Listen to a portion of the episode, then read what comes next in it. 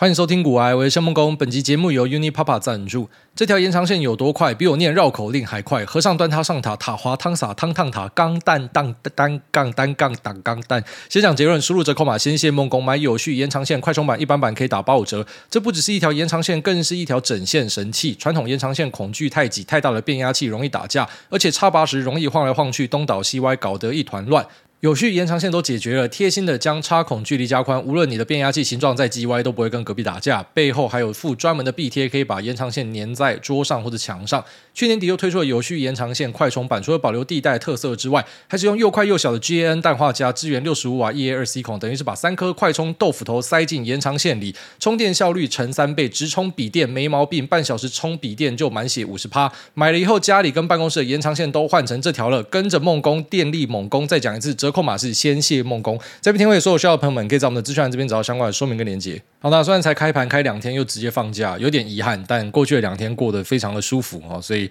呃，还是恭喜大家新春拿了一个大红包。那在我们放春节之前，我跟大家分享，就尽量不要拿长一点。然后一样，我们讲这都不知道跟你收割或什么，因为我们一直以来都是一样的说法。但很多东西真的要大家实际去感受一下才会知道哦。那可能等到下一年的农历春节，很多人看去年这样就，哎，我要勇敢的持仓，然后崩一次，然后他接下来的十年都跟他儿子讲说，呃，接下来农历春节你要把你东西卖掉。可是我们就要站在可能几率比较高的那一方了，你就是长期持有就对了。那当然，长期持有不是代表说你可能买一个标的随便买，然后死抱着，这就符合长期持有。我觉得。最基本就是配置观念也要有了。那像台积电直接跳上去六八八 T 的山顶大师兄全部都解套了吧？那虽然讲讲解套，但他们应该算是大赚的哦，因为在过程之中台积电一直有在配息。那配息如果这些人他拿到息不是直接把它花掉，他是丢回去就要买更多的股票部位的话呢？那回到原点，代表的是他家股数变多了，那它整体其实是更赚钱的。所以很多时候我们在看这个股票的点数的时候呢，我们不能够只看股价的点数，你要看还原全息。哦，因为这个股价是会配出来给你的，它会把它除息掉，所以你是有拿到现金进来的。那你要把你的现金加上你的资本利得，才会等于你的总报酬。所以如果你开台积电的还原全息，你会发现它早就更上去了。然后或是你开台指期啊，呃，不是台指期，加权指数啊，加权指数的还原全息，你也会注意到那个数字是更加的垫上去了。所以有时候呃，跟大家分享说，你要相信资本市场就是在讲这样一个事情，然后就是呃，长期下来很多时候会给你很多。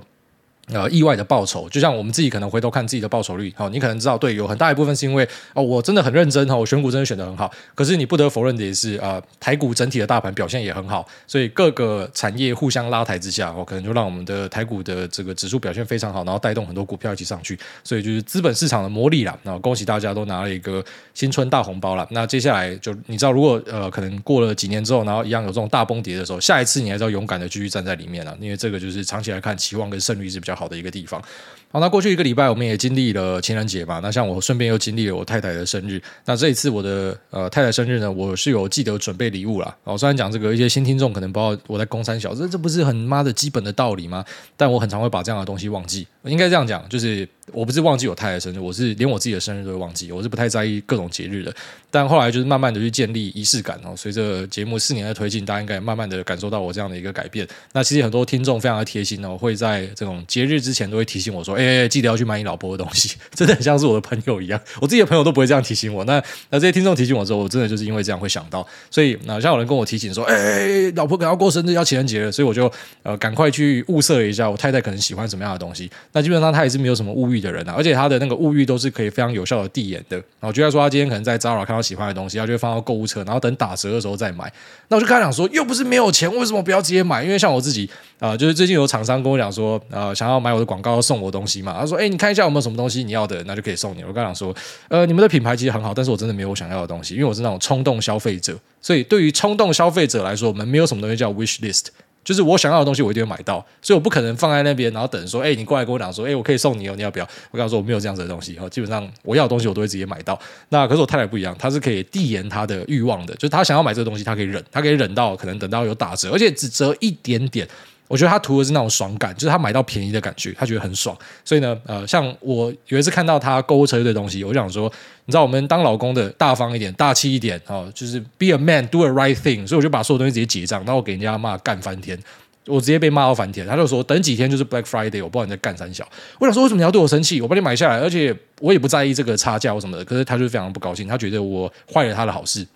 那我觉得仔细想想有点像啊，就觉得说我今天跟看好某个东西，然后自己跑来我这边帮我下单，我可能也会不太高兴一样，所以就要尊重他。那呃，我知道太太她可能我在看一些东西哈，那她没有买下手的东西，那又不是那种可能马上有折扣的东西，就是要要很精挑细选。然后就想一想，就发现说，诶，她可能需要一台相机，所以我就去搞了一台相机给他。啊，但是身为一个不称职的老公呢，我也是等到当天才想到要买相机，所以赶快呃就讲说我要出去跟朋友拿东西。他一直问去哪，是不是跟女生啊？没有没有，就是去拿个东西啊！不要问那么多啦，不要问啦，然后赶快冲出去买。然后去买相机的时候，两家店还不开门。我说：“哎，你 Google 不是十点半开门吗？”哦，那个我们参考了，那个是有预约才十点半，所以妈跑两家都没有。然后第三家，呃，他愿意提早帮我把铁门拉开，我非常感谢这个老板，所以我就跟他买了相机，然后把他那个什么底片全部给他扫走哦。所以就呃，看起来老婆还蛮喜欢这个礼物的。但是隔一天的情人节呢，我就完全忘记呃有情人节的存在了。我就真的忘记，虽然一样有人跟我提醒，但是我就忘了，因为我觉得我。已经做了一个很了不起的事情了，所以我就忘记了隔天有一个呃情人节啊。但是我太太就准备了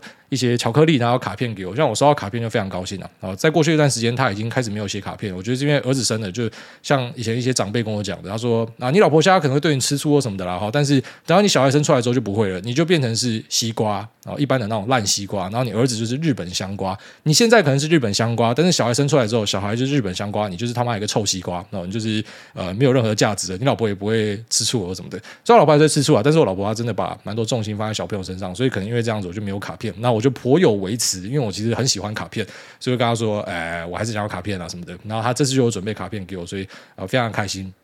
那只是我事后检讨，就觉得呃，我应该是要也准备一个呃，可能情人节礼物给他，就随便买一个巧克力也好。但是呃，他即便他给我东西，他问我说：“那我的礼物呢？”我跟他说：“我忘记准备。”他说：“那你赶快去买一个巧克力。”然后我至今都还是没有买。要情人节已经过去了，妈三天，我我觉得很糟糕。可是我试着要去改进呐。啊，那我我在那边呼吁大家，就是各位直男，我们要尽可能的要去重视一些别人重视的事情。呃，因为像我对我自己的说法是说，你知道我自己的生日，我也不期待任何人帮我过，我没有在过生日，所以呃。你们的生日我会忘记，我觉得也很合理，就这是公平的。如果说我自己的生日，我都会期待你们要给我礼物，要干嘛？然后你的生日或是一些节日我忘记，那就是非常糟糕嘛，就双标嘛。可是，哎，我就不太在意自己了。但我觉得后来呃，发现一个很大的体悟是说，呃，蛮多时候呢，那真正的快乐其实来自于给予啦，就是你给别人东西，像你给你自己的孩子东西，然后你看到他的笑脸，或是你给你太太东西，你看他的笑脸。那个某种程度上会给你很大的快乐，但是之前是没有办法理解，然后现在开始慢慢理解，只是偶尔还是会把它忘记。那我们希望下一次可以把它记起来。那也非常感谢各位听众的提醒啊！好，那也呃祝大家这个情人节哦过得愉快。不知道这样子这个生育率会不会再往上推一波啊？反正在三月十四号呢还有一个机会，我也知道好像二月十四号这个叫什么情人节，三月十四号那个叫白色情人节，然后是反过来的，好像说什么情人节是男生要送女生，然后白色情人节是女生要送男生，还是？反过来，我也我也不太清楚。反正像那种节日真的很多了，但我觉得就是去专注在你的另外一半，或是你的好朋友、你的家人，他们会重视的节日。然后这个节日呢，我们可能就尽量把它记下来。那我跟大家讲这个，其实我同时也是跟我自己讲这个，我希望可以在明年再继续做得更好。好，所以呃，台股这两天开盘很不错啊，心情很好。那我们接下来就继续面对下个礼拜了。那这个礼拜市场上其实发生很多事情，我是觉得有蛮多蛮精彩的东西可以跟大家分享。那首先，我昨天在我的粉专有转贴 OpenAI 的 Sora 哦，那这个 Sora 呢，它是一个 Text Video 的模型，那它可以让你的文字直接去生成影片，也就是在过去一段时间我们跟大家聊的我对未来的一个想象。那当时我们看到的 Text Video 可能像是呃 Stable Video Diffusion 或是 Pika 或是 Runway ML，然后或是 Google 的 Video Poet，那 Google 的 Video Poet 出来之后，我就跟大家讲说，哎，我觉得这东西很屌。但没有想到，我看了 Sora 之后，我才发现说，你知道，就是 OpenAI 的实力真的是领先这些公司很大一截。他们真的是鸭子划水，就是可能在过去一段时间，大家开始讲说，哎，我跟你讲，Google 开始追进了哈，那个谁开始追进了，他们的模型也很屌什么的。然后 OpenAI 直接默默的端出它的 Sora，然后大家发现说，没有，其实距离还很远，说不定它有很多东西还没有端出来。那这个 Sora 的呈现为什么会非常的强大呢？首先就是它对一些物理世界的东西已经开始看得出来，它有认知了。好像是一些镜面的反射啊，然后或是一些玻璃球的那种呃灯光的照射之下，可能看到的角度，那或是呢，他做出来的影片，像我贴在粉砖的是一个日本女人在路上走路，那这个行人他可能走出画面再走回来，他都还是完全的是有连贯性的。那跟过去我们在可能半年一年前看到的 text video 有很大的差距是，那当时的 text video 就在说你可能做一个 Cristiano Ronaldo 的影片，对你看得出来那个脸是 Ronaldo 的影片，可是他背后的一些背景一直在闪来闪去，或是他的轮廓，他的。脸型一直在做变化，那是因为那时候的模型还没有办法算得很准。那现在呢，已经开开始越来越准了。那像这种影片的模型，它让我呃特别的感到震撼。但我不是真的很技术的人才啦，你知道，我们就比较只会看那种数字啊、供应链啊、那个量是多少啊。所以呃，我就讲我的认知啊，我的认知是认为说，你知道，我们过去在看 L M 的时候，L M 它比较像是一个那种呃大型语言的回归模型，它是透过大量的呃资料库，然后以及大量的输入，然后它去可能去接你接下来要讲什么样的话，它是用猜的，所以呢，它是有一点那种几率的感觉。那即便它可能回答不出来，它就会用乱讲的方式，那它还是要把东西讲出来给你看嘛。那这是 L M 的一个运作方式。那像这种 text to video 以及像是乐坤哈的 Meta 的那个首席 AI 科学家，他们一直在提的东西是，他们想要弄一个世界模型。那这种模型的呃概念呢，可能跟那种自回归有一点差距。它像是去真正的教会 AI 这个世界运作的一些基本的道理。所以像是呃 AI 不太懂的是，可能这个现实世界的物理是怎么样运作的。所以像你要去生成一个。那个 text to video 的时候啊，像是玻璃碎掉的画面，那或者说什么人类的手指哦，有时候发现说那个手指就是你会看到有破绽的地方，因为可能 AI 是没有办法完全去辨识这个东西。但我们现在开始在往这个方向去修正，然后所以像你看到那个 Sora 的一些 demo 影片，你就会注意到说光影的反射、一些物理的效果，其实做得非常好。当然它还是有一些罩门，像它官网自己贴出来的，它不太理解跑步机的正面在哪，可是这个其实都是可以慢慢去解决的。那看到这个模型，真的觉得非常震撼，因为相较于它的其他竞品，像我刚刚提到的 Pika Runway ML SVD，然后或者是 Google 的 Video Poet，它很明显是领先的不止一个量级。所以像这种东西真的放给消费者使用，我相信它不会是免费，然后因为那个账单太大张了，那一定是要可能啊，你是 OpenAI 的会员，好像我自己本身是，如果可以测试的话，我再测试给大家看。那呃，它它一定是要收费的。那放给大家去使用之后，你就想说这个呃储存的需求应该很明显就会跑出来，因为我们过去在看 L M 的时候，那时候市场上最流行的一个话题就是讲说 AI 伺服器排挤了传统伺服器，所以之后传统伺服器都会不好。那那时候讲这个可能还算合理啊，可能还算合。但是到我们开始看到 Text to Image。你就想，你本来是文字是几个 K 的东西，然后现在变成几个 M 的东西。那再到可能 text to video，像是几个 G 的东西，你确定我们不需要传统伺服器，我们不需要存储伺服器吗？所以我会觉得，反而是那种 Capex 的大潮会再一次看到，就是你真的要去参与这个资本竞赛的人，你真的要去参与这个 AI 竞赛的人，你必须要去砸更多钱买更多的设备，然后让你的用户可以留在上面。所以我我觉得，就是我们预测的那一个，呃，可能存储伺服器跟传输的需求会放大，在未来的一段时间会加速看到。哦，就是大家会开始发现说，哎呦，频宽不够用啊，存储的东西大家开始跟你要钱啊什么的，因为就是不够用，所以才会有这样的一个状态啊。那只是我最近在找相关标的的时候，就比较像是遇到一个瓶颈了。那之所以讲遇到瓶颈的主因是对，你知道可能要往 storage 去看。那我我自己在美股的布局其实就很明很明确嘛，我可能就会读一些呃跟 storage 直接相关的东西，所以像是美光啊，像是 Pure Storage，像是 NetApp 啊这种伺服器机房等级的存储，那是我会有在看的东西。那是在台股的部分就比较难去找到可能谁的纯度比较高啦，因为我们还是不能够忘记，虽然现在外面记忆体在涨价嘛，但这其实涨价的背景是悲伤三大厂他们都刻意的在压制他们的产量，但最近。有一些谣言开始传出来说，Samsung 也是偷偷的想要把这个产能开上去，应该一直来他们都是这样的一个做法。然后就是韩国人做事是比较狼性的，反正他就是要跟大家竞争，要把你弄到这种鱼死网破了。所以，呃，我是相信很快的将来那个产能就会开上去。那目前呢，呃，记忆体的几个使用的呃最大的那种情境，好像是可能手机，像是笔电、桌机、平板啊，其实都还没有正式的进入一个大复苏了。所以，就算在伺服器的存储这边有很大的需求，它有望带动其他可能呃比较软、比较疲乏的需求吗？这个我觉得是比较大的问题。所以，我就把方向转向为，那我可以去思考、去找说有没有哪一家公司它专注在做伺服器的存储，而而不是可能它做的是消费性相关的，因为我想要避开消费性相关的东西。那这个在终端的公司，在美股这边就可以找到一些，他可能呃专注在伺服器的，这个是找得到。可在台股的话，那一些模组厂、一些晶片厂可能就比较难哦，控制 IC，因为因为他们可能出的东西就是他他什么都做了，他并没有说什么很专精的去做 server 相关的，所以他还是会吃到这个景气循环。所以台股这边我目前还在研究，就是有什么样的东西是符合这样的一个 checklist。我最近都在跟朋友问，然后发现一些就算很懂记忆体的朋友也想一时间就想不出来说，哎，有什么公司是专门攻这个？没有了哈。所以像。我自己喜欢买的东西就是偏向纯度高的嘛，就是我不要说我买一个东西，那里面包一堆废铁，就是还是要可能纯度好，然后整体都要很强的东西。所以目前可能还没有找到，但我觉得这个方向的发酵应该会慢慢的给大家看到，应该会很明显。然后就等到它放给消费者使用的时候，那就会很明显的发现说，呃，这个是需要地方存放东西的，然后传输呢，可能这个频宽是不够的，应该很快就会注意到。那特别是等到走到呃像 Google 的 YouTube。他把不知道那个 Video Poet 整合进去还是怎么样的，然后让大家可以直接在 YouTube 上面新的一批创作者产生。他可能是透过嘴炮的方式去生影片啊，以前就是你要去拍片，你要写脚本，你要怎么下，比如现在就是输入几个 prompt，而且那 prompt 还没有很复杂哦。你看那个 Sora 的 prompt 其实都还蛮简单的，他只要输入一些简单的 prompt，他可以做出一个影片。每个人都是创作者，那在这样的一个背景之下，你就知道他的需求会有多可怕。所以嗯，是有看到这样的一个趋势，但是在台股部分可能没有找到相对应的，在美股啊相对的有找到一些像 CDN 业者啊，然后像是呃在在做伺服器 storage 有找到，可台股还没有找到，这我可能还要再稍微研究一下。但是啊，算是可以蛮这个大胆的跟大家确认说，这个趋势已经正式的发酵了。就是本来只是我们在那边嘴炮那边瞎猜，哎，我觉得未来可能会怎么样，瞎看到，眼见为凭啊，所以看到之后就要赶快去找东西啊，这是我呃目前的想象。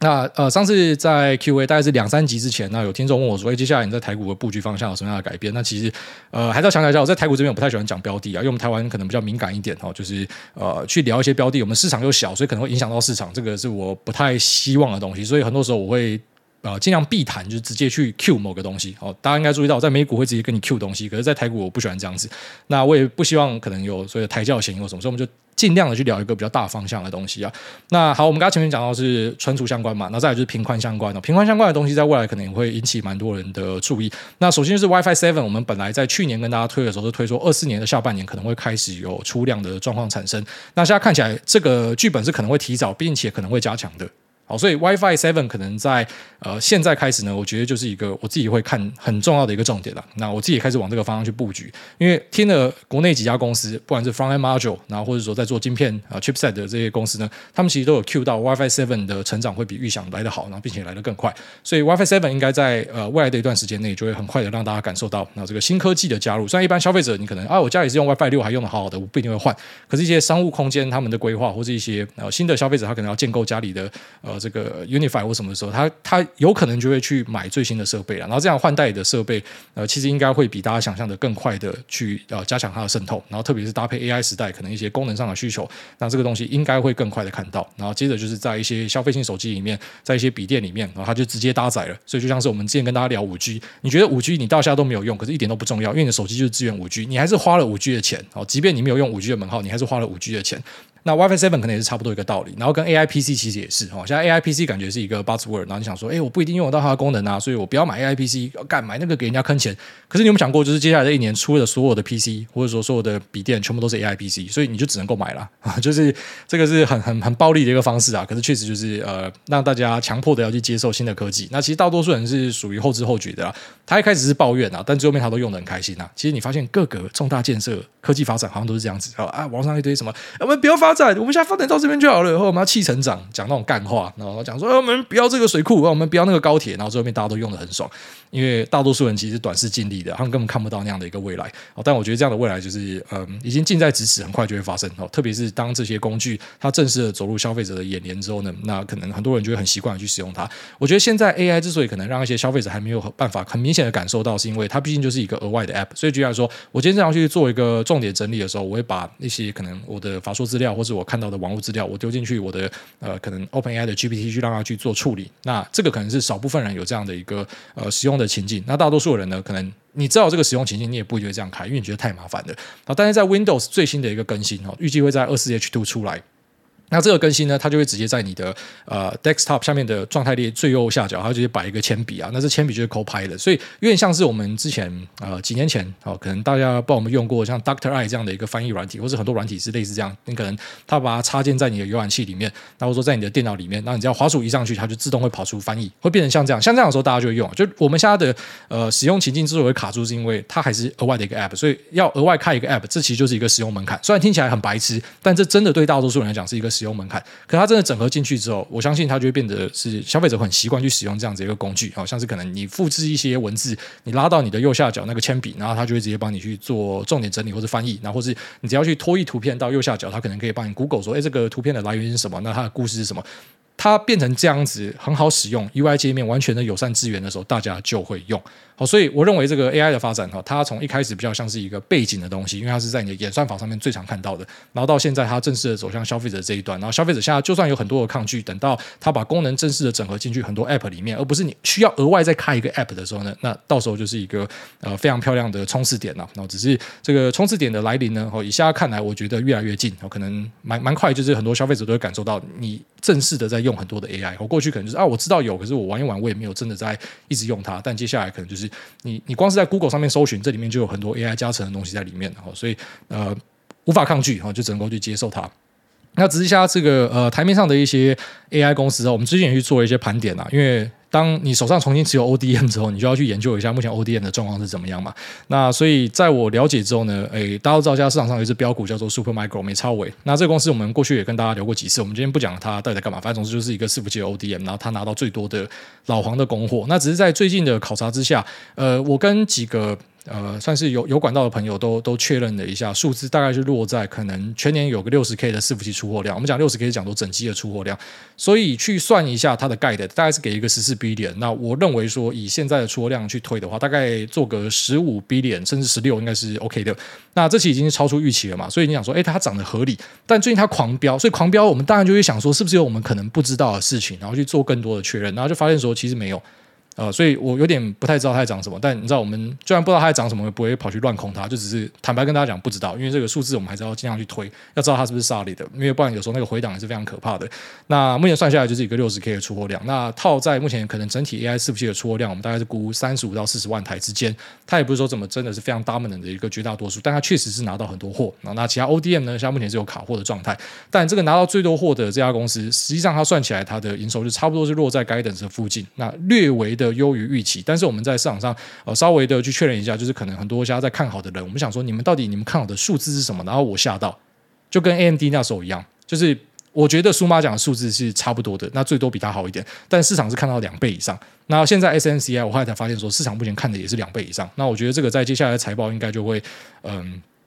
会让大家失望了，我认为会让大家失望，这是我我猜想。那当然，我现在手上是没有持有 SMCI，我在美股的 ODM 就是 Celestica，但我会觉得就是大家真的看太高了，没有那么高啦。那就是我们本身就是 AI 的一个多军，也相信 AI 的发展，但是很多时候在算数字的时候，你就发现说，靠，你们这个数字到底怎么样喊出来，就太怪了吧？怎么会喊这么高？怎么可能会做到什么二十八 B 点怎么可能？不可能啦！就是除非。知道有一些那种很很特别的状况出现，然后所有的货都塞给他，他才可能做二十八 B 点不然做不到了。我不知道市场是怎么样喊到的，就我自己也会蛮好奇的，就是这数字到底怎么样推的？因为怎么推，就是二零二四可能差不多了不起落在十五 B 吧，然后。你要做到二八 B 的话，可能就是要有极端状况，或是不知道二零二七、二零二八以后看我们机会。那 EPS 部分，对，是有很漂亮的成长，没错。就相较于二零二三，可能有机会直接成长个一倍，到二零二五有可能再成长个三十趴。那假设我们用 Forward 二零二五、二零二六去算的话，差不多也是一个三十 X 的公司，那就是三十 X 的一个 ODM。那这个在过往是比较少看到。但你说好 AI 加成，有可能会有办法撑住这样的估值，OK，有可能。但像我自己就会觉得，我在五六百。我会觉得很扯，怎么可以到这个价格？然后现在竟然到一千，就是无法理解。然后特别是市场上可能有一些 P ratio 是在十倍左右的，就会觉得怪怪的啦。但是要强调，就是我们今天去讲这个估值的差异的时候，我们其实也非常明白，就是股价是要有梦才会涨，所以它可能就是有梦，然后大家去支持它。只是像我们一般，呃，我我至少以我自己身边的朋友来讲，我们会比较保守一点，我们会比较不太敢去看这样子的东西。那那天也跟朋友聊到一件事情，就是说，好像我们之前没有懂这么多事情的时候，比较会赚钱。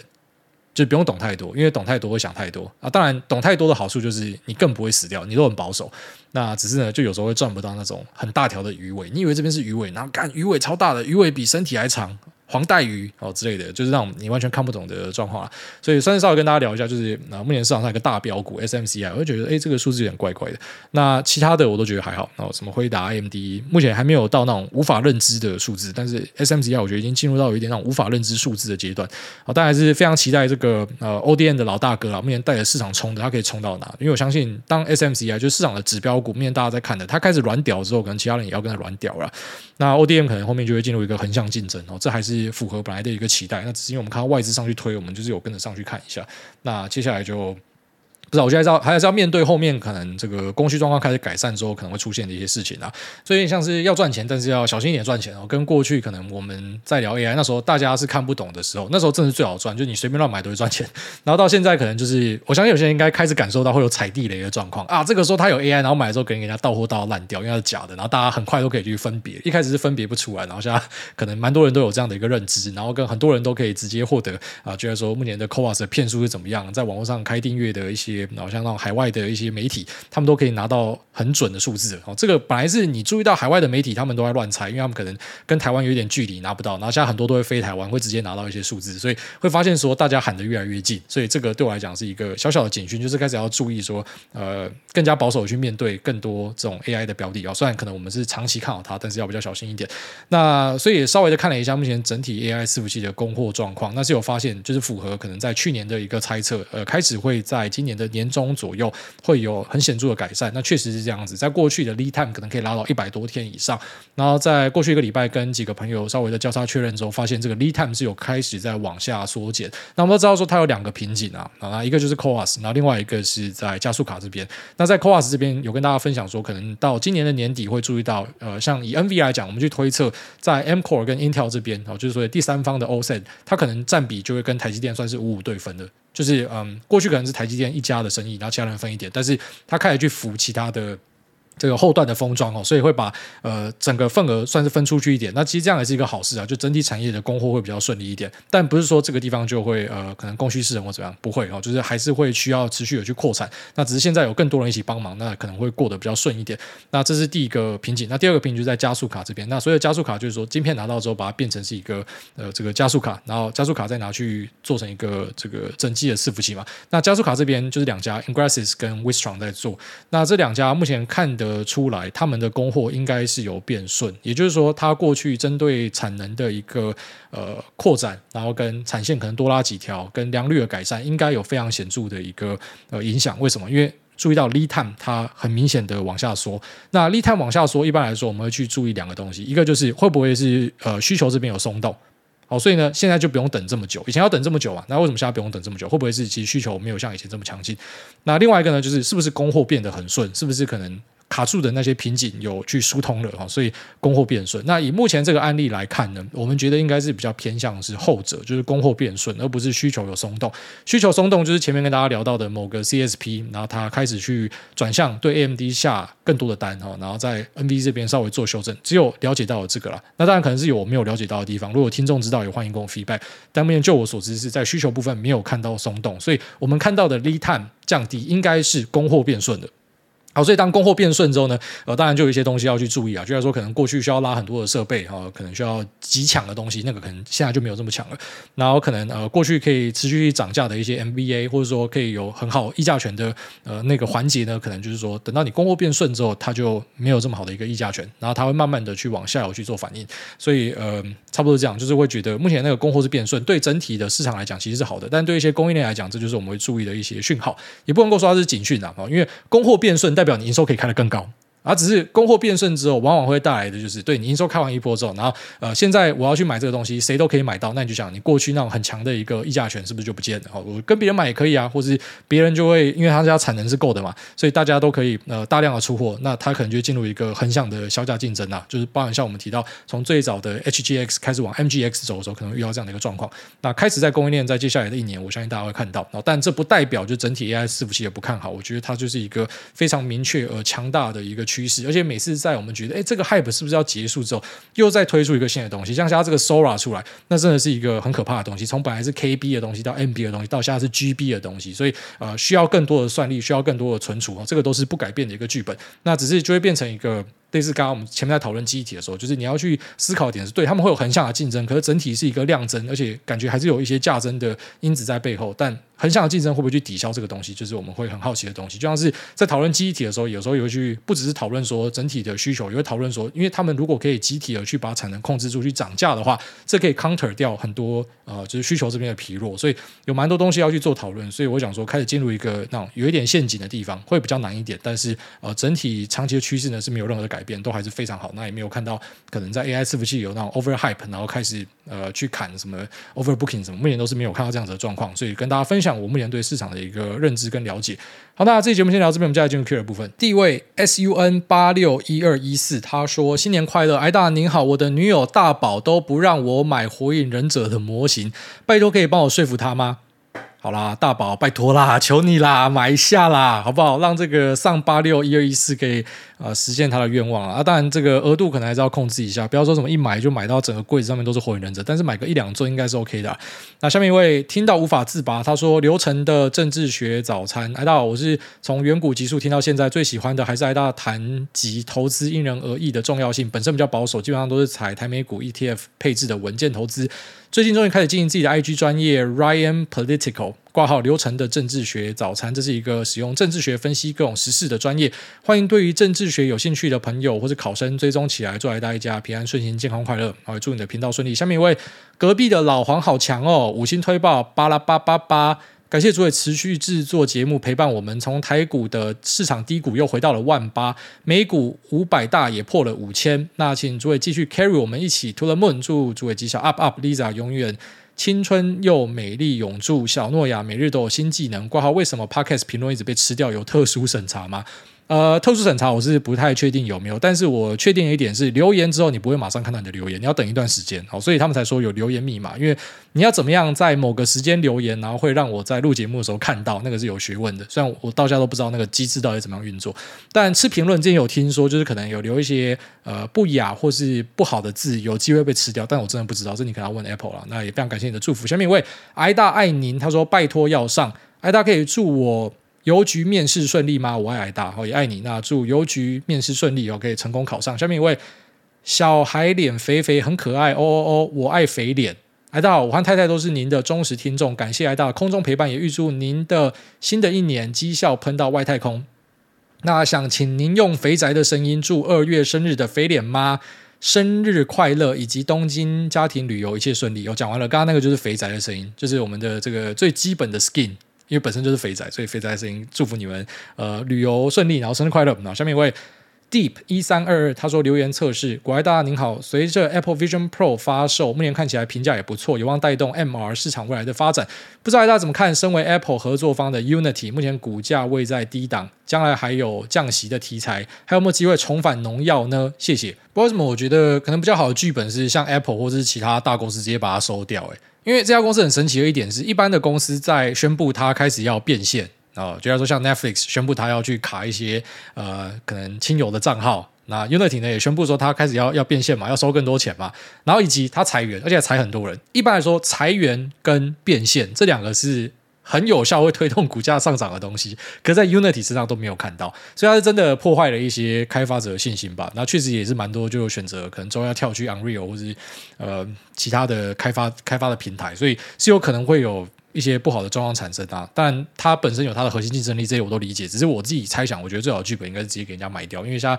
整个公司有点进入一个不上不下的阶段。那当然，如果你相信说它是 Apple 的开发伙伴，然后很多人会为了要在 Vision Pro 上面开发去大量投入的话，它可以因为这样收到更多钱。你现在这个剧本是我觉得没有什么太大问题，只是我自己觉得，呃，以我对 Vision Pro 的使用经验来讲，我认为看不到那样的一个状态。因为 Vision Pro 目前我猜想啊，大概卖可能二三十万台。目前好，所以可能就是会符合之前的一个预期，就是五十到七十万之间，那大概是下缘。我们也猜会是下缘，所以啊、呃，在这样状况之下，会不会有这么多的开发者愿意上去开发呢？呃，不知道。就但下一代假设 Vision Pro 出来，按照供应链的一个 rumor 推测，它可能可以掉到两千 US dollar 以下哦，那可能有诱因，因为最终你要。打入消费者市场是你价格不能太贵了，然后价格真的不可以太贵，所以它是 Apple 的合作伙伴，然后会不会吸很多人上来开发？我觉得目前不会看到原因，是因为它那个用户的 base 太少了。但用户 base 再上去有可能，但它也不会是短期看得到的东西。所以不知道为什么，我猜想是觉得，嗯，给人家买一买可能是一个不错的选择。下面一位小小乌龟他说：“蜡笔小白，股癌大大梦工您好，求解惑：一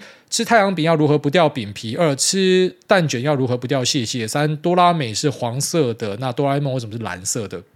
那最后祝福梦工 Lisa 诺亚幸福快乐健康平安爱你。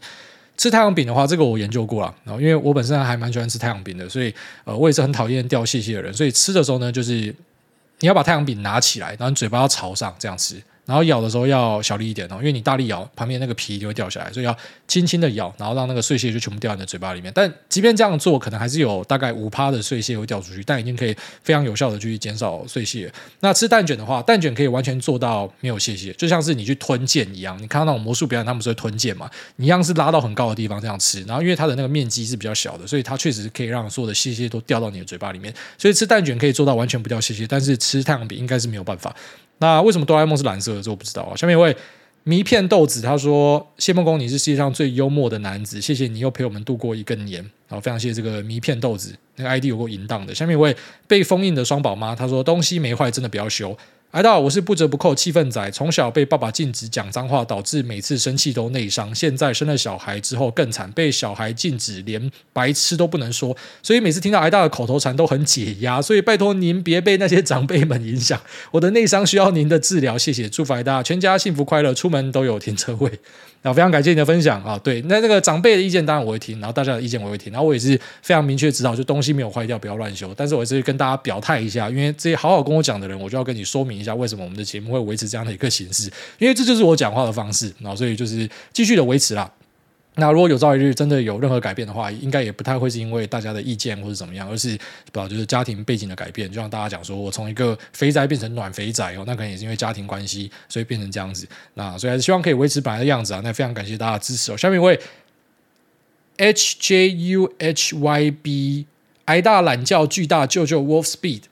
老公好，一想问挨大打《世纪帝国》遇到条顿人都怎么打？每次出歌的卫队遇到条顿人都瑟瑟发抖，他们血量厚到打不赢。二小弟目前五大哦大五，小弟目前大五，资产大概是一百五十万。大五资产一百五十万，不简单哦。他说，平常月现金流入大概是三万左右，挂号自己接案，目前投入三成资产到股票市场，想要把股票部位往上拉到六成，但担心如果大盘往下的时候，亏损金额占月现金流比例太多会痛。挂号虽然相信总会涨回来，想问大家有什么建议吗？那是要调整自己的心态，还是怎么样增加现金流？问号，感谢介绍 Net。不然我真的不会想到可以买 Cloudflare 过年领个红包了啊！不客气。好，那第一个问题，当你今天玩哥的卫队，然后出到满之后遇到条顿，呃，理论上你要做的事情是马上去转一堆工兵出来啊。但以我自己的案例，我会直接投降。我就觉得说，你就来破坏我游戏体验。我是来他妈娱乐的，然后我出一堆步兵，我全部技能数都往步兵那边点，然后干你给我出那种条顿武士把我砍成狗，那我就不要玩了。老师，我就会直接投降，就破坏对方游戏体验，你知道？因为对方也跟你玩到后期了，然后我直接不给你爽，我直接投降。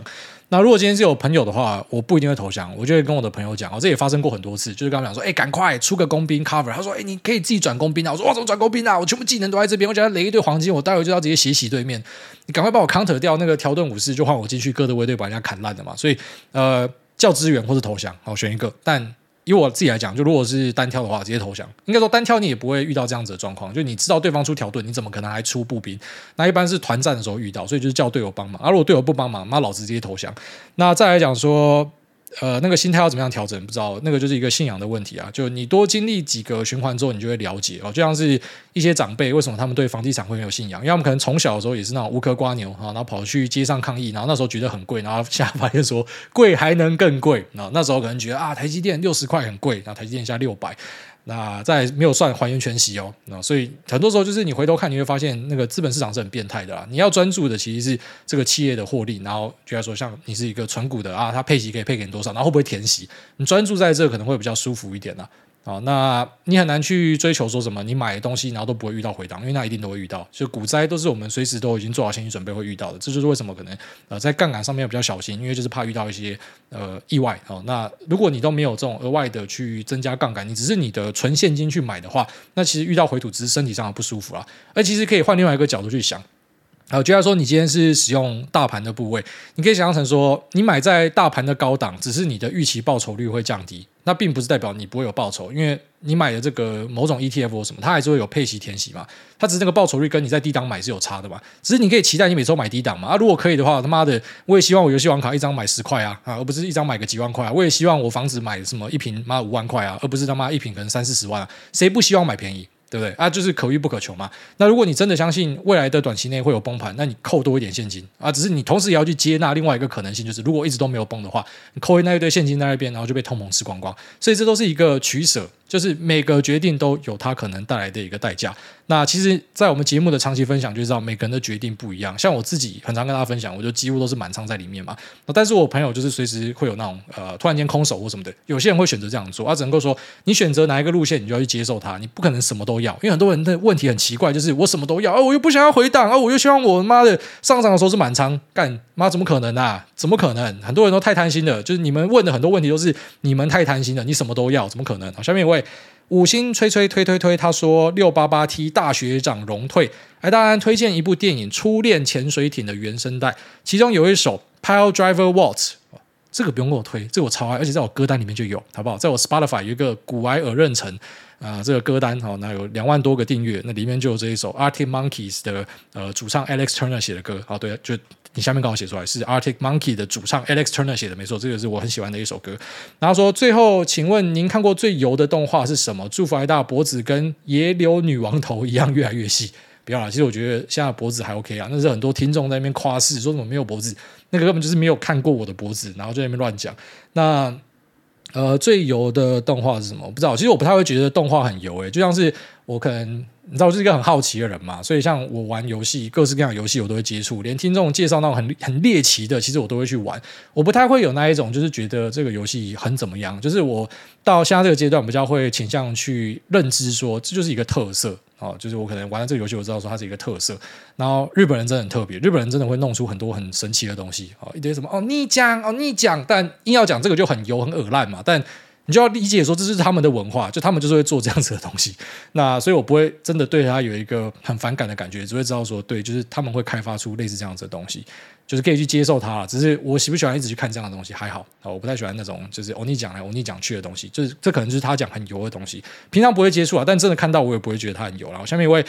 可爱的阿喵喵，他说活出自己的样子。五星推推梦工上集聊到诺亚学骂脏话没有创意，希望他可以活出自己的样子。这然让我想到《Inception》中小 Fisher 被植入思想的那一段。没有问题要问，向梦工跟我表哥邦浩谢谢，感谢他推荐古埃这个优质频道。祝大家龙年新年龙大吉啊！非常感谢这个可爱的阿喵喵，然后谢谢我们的听众啊，表哥邦浩推荐了我的频道给这个阿喵喵，那也希望你们俩都健康平安。下面一位。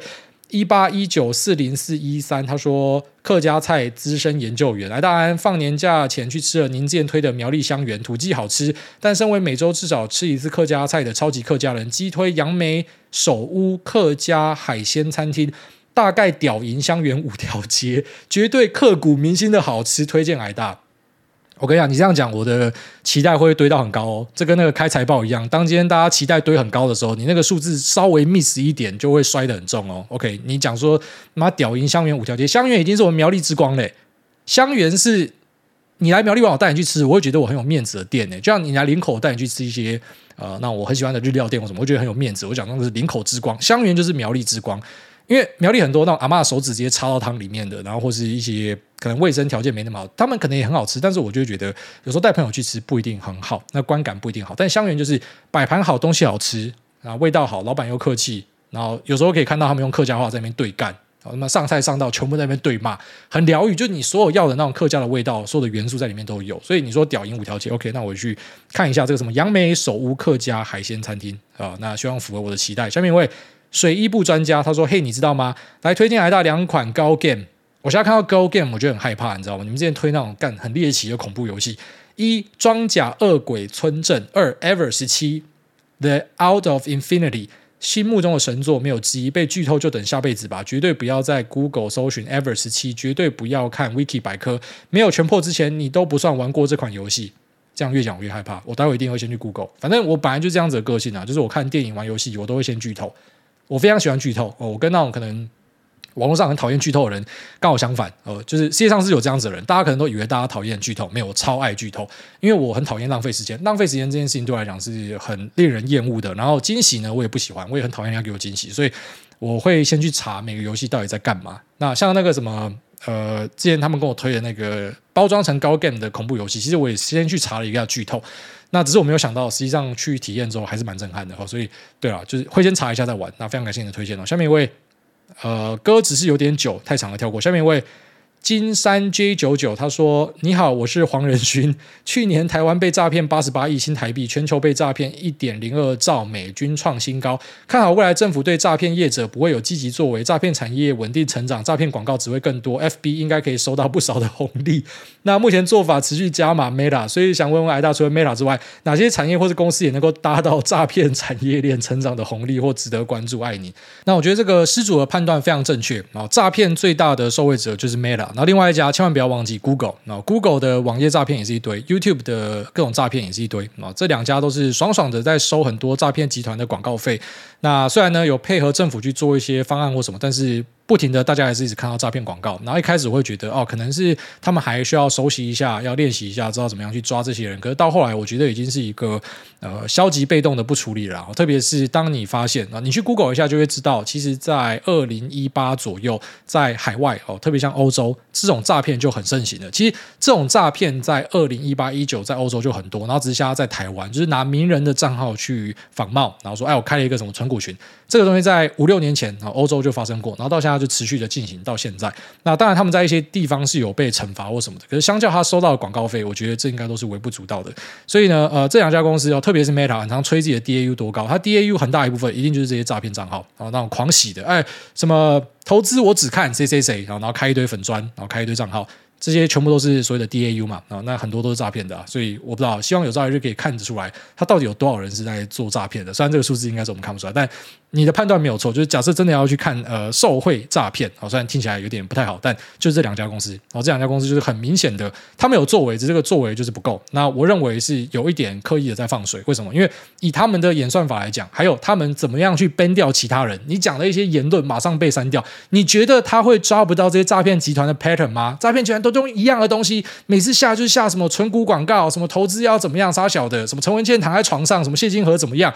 永远都是用一样的文案，所以你怎么可能抓不到？你连我们可能留一个呃。他们觉得是违禁的的字，然后就来说把你杀掉，你留这个杀，他马上就把你封掉了。哦，你这个文马上就被检举下架。你留说，哎，我去好事多，像我之前讲，那我一直翻水果的，看很不爽，拿热熔胶站旁边。好事多应该派一个员工拿热熔胶站在水果区旁边，谁那边给我翻水果，直接抽下去，我直接被封掉，我账号直接被锁起来。你看他连这种东西都抓得到，而且以前我会以为说可能是被检举，后来发现不是，就是你可能觉得说你留言讲说什么看你们两个互贬很爽，你可能会被封掉，因为他会侦测到这个贬，就是你是暴力行为，你在助长，然后就把你封掉，所以他不可能抓不到那些 pattern 很固定的东西，摆明了就是他没有在怕哦，其实。坦白说就是这样，就是我也相信，呃，这些台湾的 Google 员工、台湾的 Meta 员工，应该都有跟母公司上报说这样的事情，只是就是人家不处理，他们已经想说啊，我们有在研究什么的，但就是不处理，不处理就是不处理，没有在怕你。那其实你最后面会发现，很多的科技巨头都在做类似的事情，不一定是跟诈骗挂钩啊，但就是说一些可能被指控的东西，呃，就证明了一句话，呃呃，这个一痞天下无难事啊，只要你当个痞子，你皮一点。你没有在屌，你不管大家的观感，你就是继续做你的事情，天下无难事啊！因为真的要治你，真的知道你可能是几年之后的事情，然后那个代价可能是不知道，反正你已经收了这么多年的钱，你也没有差那一点。很多科技巨头都在做类似的事情，被人家讲说你这个是违反竞争，你这个是反垄断的一个对象，那没差，先去跟你熬啊，熬到你真的被判的时候，那再来说一样的道理，就是可能等到哪一个国家真的。呃，大动干戈哦，然后向他们宣战，然后可能让他掉了很大一块市场。你说他还不处理吗？马上就给你处理好了，所以就是没有在怕你啊。坦白说就是这样啊。但这个朋友的做法其实很很简单，而且我也认同的，就是当你发现你没有办法解决世界上的一些事情的时候，有时候就打不赢加入啊。当然你可能会有一些你的道德感，你不想要做，那你就避开嘛。其实最后面发现这个社会很多东西不是我们可以决定的，所以就是你选择要怎么样去。呃，去接受这个社会现实，然后去做处理啊！我只能够说，在我看来，我觉得他们是故意不处理哦。下面一位心得一路，他说：“人生苦短，嗨梦工，我跟老婆都是你的听众。最近房子想增贷，但一直得不到他的支持。目前规划增贷一千万，四十五趴零零五零，四十五趴 S M P 五百一百哦，十趴的备用金，总利息占夫妻年收入二十七趴。若要还本金，则占五十八趴。会申请开满宽限期，宽限期到了就转贷延长，预计报酬可以 cover 掉总利息，那月收入就变成额外的现金流。”那请问这样子杠杆会太大吗？不会的话，再帮忙说服我老婆。挂，我是忠实听众，她只是偶尔听听。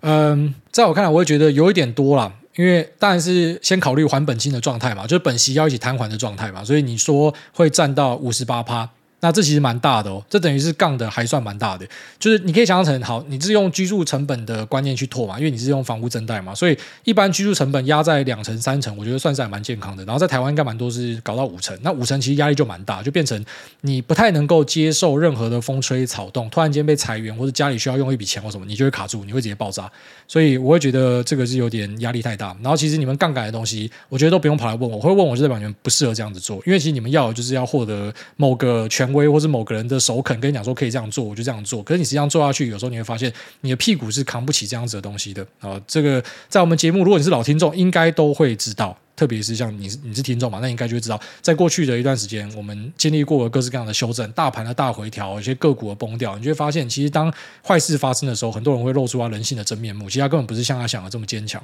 所以以你的案例来讲，就是五十八趴的呃加户的所得要拿去付贷款，我是觉得压力还蛮大的，就是我是不会这样做啊。